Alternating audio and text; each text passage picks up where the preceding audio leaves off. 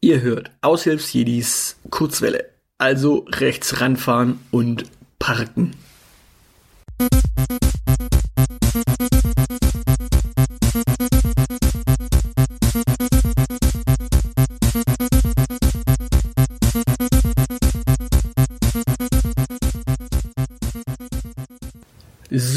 Heute soll es mal um Verkehr gehen. Nicht den Menschenverkehr, äh, also den Verkehr zwischen Menschen, den zwischenmenschlichen Verkehr, sondern tatsächlich den Verkehr der Menschen von A nach B bringt und natürlich das Verhalten von Menschen im Verkehr von A nach B gegenüber anderen Menschen. Da wird ja regelmäßig, äh, ja, mehr oder weniger gemotzt von Fußgängern über Radfahrer, von Radfahrern über Fußgänger, über Autos und äh, bei Autos dann auch speziell über SUVs. Ja, äh, lasst uns darüber mal reden. Das Zeilenende wird in einer der nächsten Elite-Folgen gesagt haben werden, dass die Kurzwelle ja ein prädestiniertes, ultimativ tolles Rant-Format ist, in dem ich äh, natürlich regelmäßig ranten würde und könnte. Äh, ich versuch's mal sehr sachlich. Also, das ist hier kein Rant-Format. Entschuldigung. Nein. Äh, ist es nicht. Also, fangen wir mal an. Ähm, Im Grunde ist es eigentlich egal, welches Verkehrsmittel Menschen nutzen.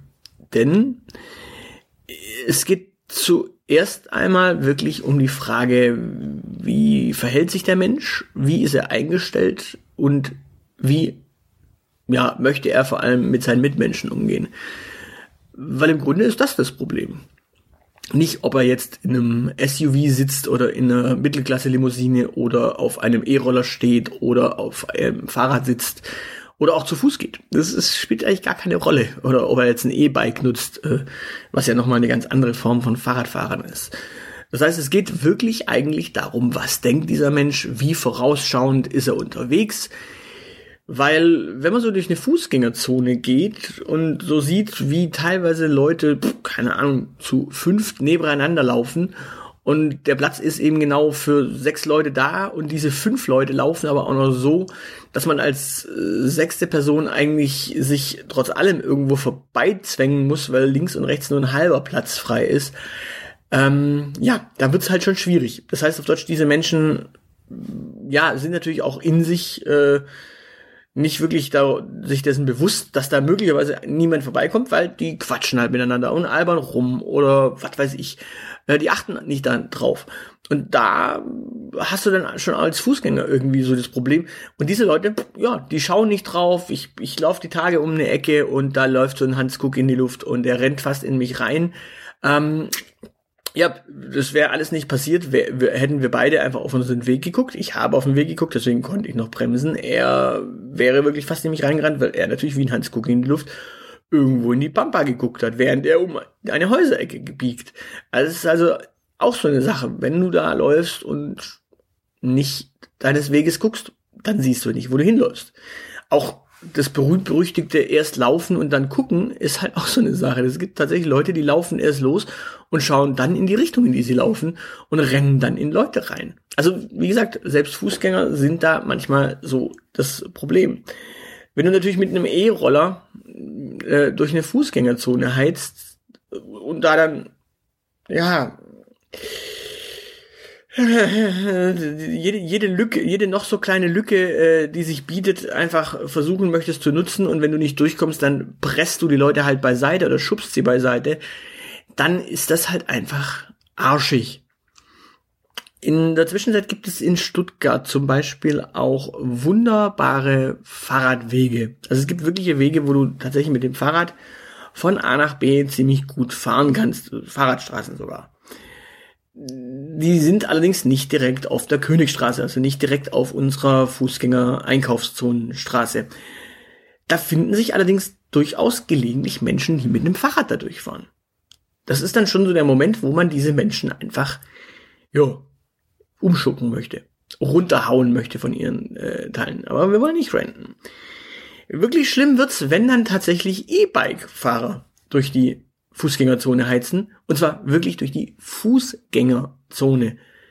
Weil, was soll denn der Käse? Also die paar Meter bis zu dem, bis zu der Stelle, wo du dann tatsächlich auf einer Fahrradstraße bist, die kannst du doch gefälligst einfach schieben oder rollen. Ähm, ja, da muss man nicht die Königstraße zum Beispiel runterfahren. Und wer die Königstraße kennt, der weiß, da kann es auch mal richtig voll sein und da fahren dann trotz allem durchaus auch E-Bikes. Was ja sowieso ein bisschen schwierig ist, weil wenn du bei einem E-Bike so richtig in die Pedale trittst, hast du halt ratzfatz mal schnell 30 kmh auf, der, auf dem Tacho, was halt super optimal ist, wenn du bedenkst, dass du selbst mit einem Auto im Lieferverkehr so wirklich nur mit Schrittgeschwindigkeit, also so mit 10 kmh durch die Straße fahren solltest. Manchmal fahren sie 15, weil sie nicht äh, mit Standgas fahren können, sondern tatsächlich eben äh, mit Pedal fahren. Aber ja, sowas gibt es. Und mit dem Fahrrad dann mit 30 durch die Fußgängerzone ist dann halt suboptimal.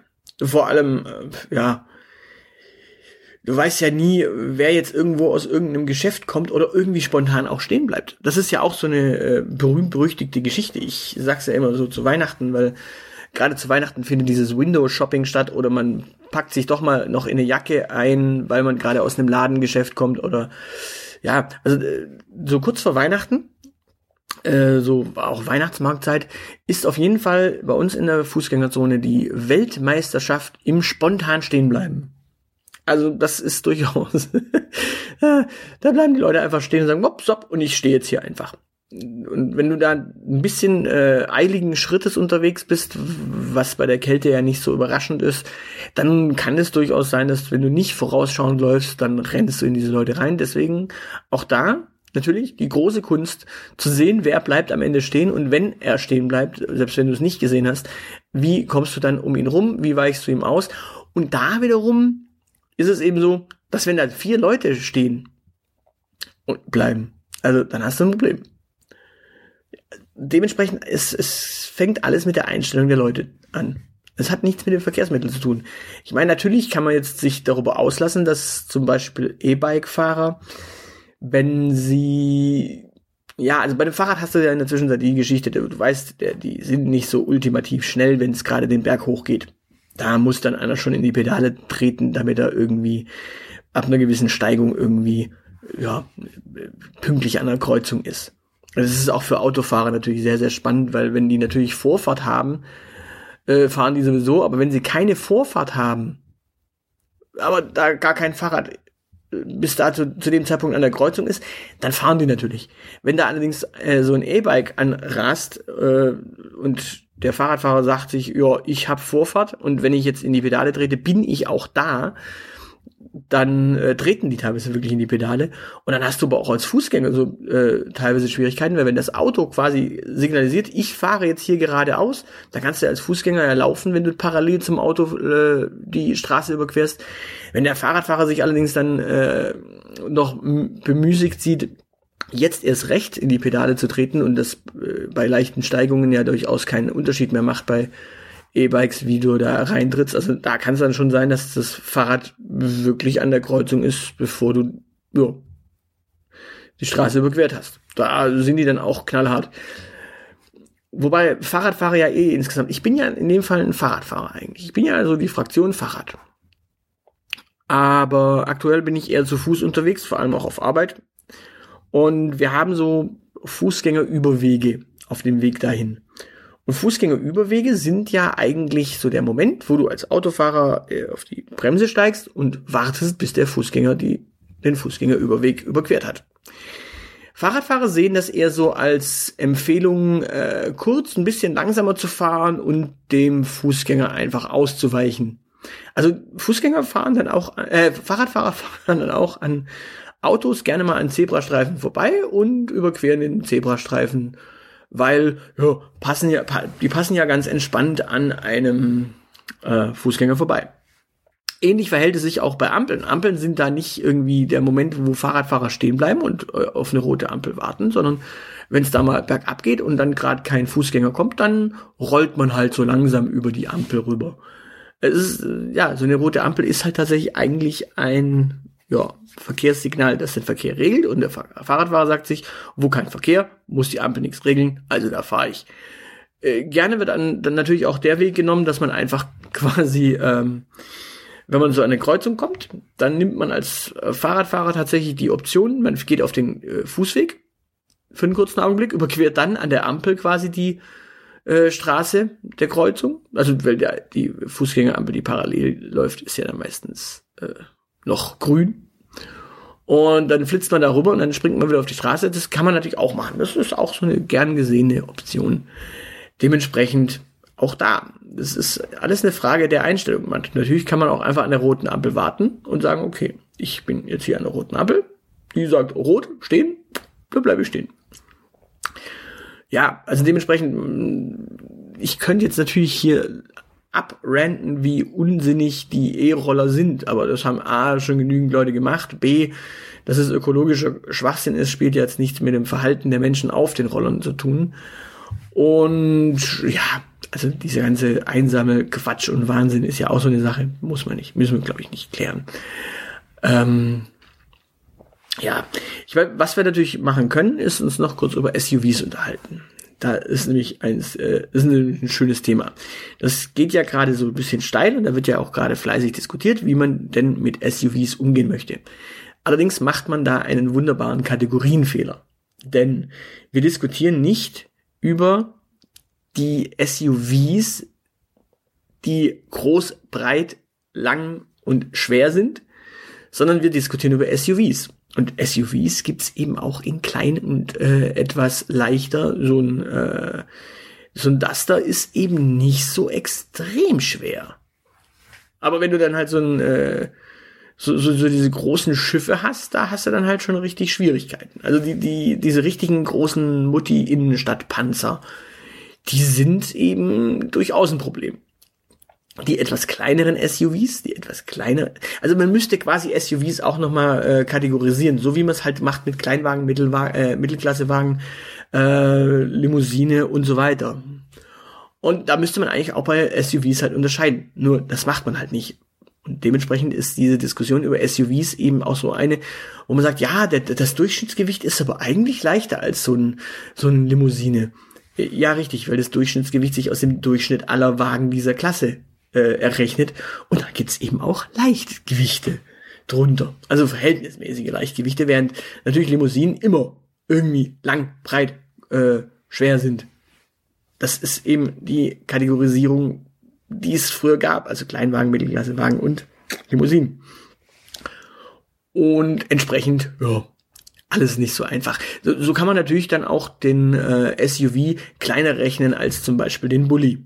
Das, das geht ganz entspannt. Also den, äh, während das Ding wahrscheinlich in, in der großen Variante genauso schwer sein dürfte wie ein Bulli, wenn nicht sogar schwerer. Ah. Oh, trinke nebenbei noch einen Kakao. So, also ausnahmsweise heute mal ein bisschen für die Stimme ölen. Ja, also dementsprechend, es war heute mal kein Rant-Format, sondern einfach nur mal sachlich über Verkehr gesprochen und mal wieder eins meiner liebsten Themen angesprochen, nämlich wie äh, werden Statistiken einfach mal missbraucht. Weil natürlich, ähm, wenn man dann so diese leichteren SUVs nimmt, die verbrauchen natürlich auch logischerweise ein ganz kleines bisschen weniger und damit ist natürlich auch der Durchschnittsflottenverbrauch von SUVs etwas geringer, als äh, er es möglicherweise ist, wenn man nur die großen, schweren SUVs nimmt. Ja, aber wir diskutieren natürlich äh, medial mal wieder einfach den Begriff an sich und lassen uns dann allerdings von irgendwelchen falschen Zahlen auf die falsche Fährte führen. Also auch da natürlich ist es, äh, man, man könnte jetzt den Leuten Fake News vorwerfen. Es ist allerdings eben nicht Fake News, sondern es ist einfach nur ein Kategorienfehler, ein statistischer. Man müsste halt einfach die Kategorie sauber ziehen. Dann funktioniert sowas. Ja. Naja, das war mal wieder so ein bisschen soziologisch eher so menschenzentriert. Äh, wie verhalten sich eigentlich Menschen gegenüber anderen Menschen? Ja. In diesem Sinne. Verhaltet euch nett im Straßenverkehr, seid rücksichtsvoll, vorausschauend und denkt doch einfach mal nach, ähm, wie ihr euch fühlen würdet, wenn ihr auf der anderen Seite wärt. Also, keine Ahnung. Wenn ihr ein SUV durch eine äh, Spielstraße mit 50 heizt. Stellt euch doch einfach vor, ihr seid das Kind, das da möglicherweise jetzt dann hier gleich davor rennen könnte. Ähm, ja, dann geht ihr vielleicht auch in der Spielstraße mal so auf die äh, Schrittgeschwindigkeit und fahrt mal vorsichtig oder so. Oder wenn ihr so als Fahrradfahrer ähm, an einem Fußgänger vorbeiheizt, der gerade einen Fußgängerüberweg überquert. Weil das ist ja auch immer die Frage, ähm, bleibt der möglicherweise stehen? Das kann ja auch passieren. Das ist mir auch schon mal passiert, dass ich auf einem ähm, Zebrastreifen kurz etwas langsamer laufen musste, weil äh, ich weiß es gar nicht mehr, aber ich erinnere mich tatsächlich auf einem Fußgängerüberweg auch schon mal einen Tacken langsamer gelaufen sein. Äh, möglicherweise leicht gestolpert oder was am Haxen gehabt oder oder oder. Also dementsprechend auch da muss man halt als Fahrradfahrer einfach Rücksicht nehmen. Als Rollerfahrer muss man halt gucken, wo man fahren darf und soll. Äh, und am besten einfach nicht den Roller nehmen. Also die meisten Strecken äh, in der Stadt bei uns kriegt man ja beispielsweise halt einfach mit den Öffis hin oder einfach mal zu Fuß. Also da, ja, oder wenn man, wenn man schon irgendwas äh, leicht äh, elektrifiziertes machen möchte, dann nimmt man ein kleines, äh, ja, so ein E-Bike oder sowas. Das geht ja auch. Dementsprechend. Und vor allem die Steigungen hier in Stuttgart, die möchte man auch mit so einem E-Roller, glaube ich, auch gar nicht nehmen. Also rauf, runter sowieso, ist ja eh wurscht. In diesem Sinne, ja, äh, das soll es aber für heute jetzt mal gewesen sein, ne? Ja, bis zum nächsten Mal. Tschüss.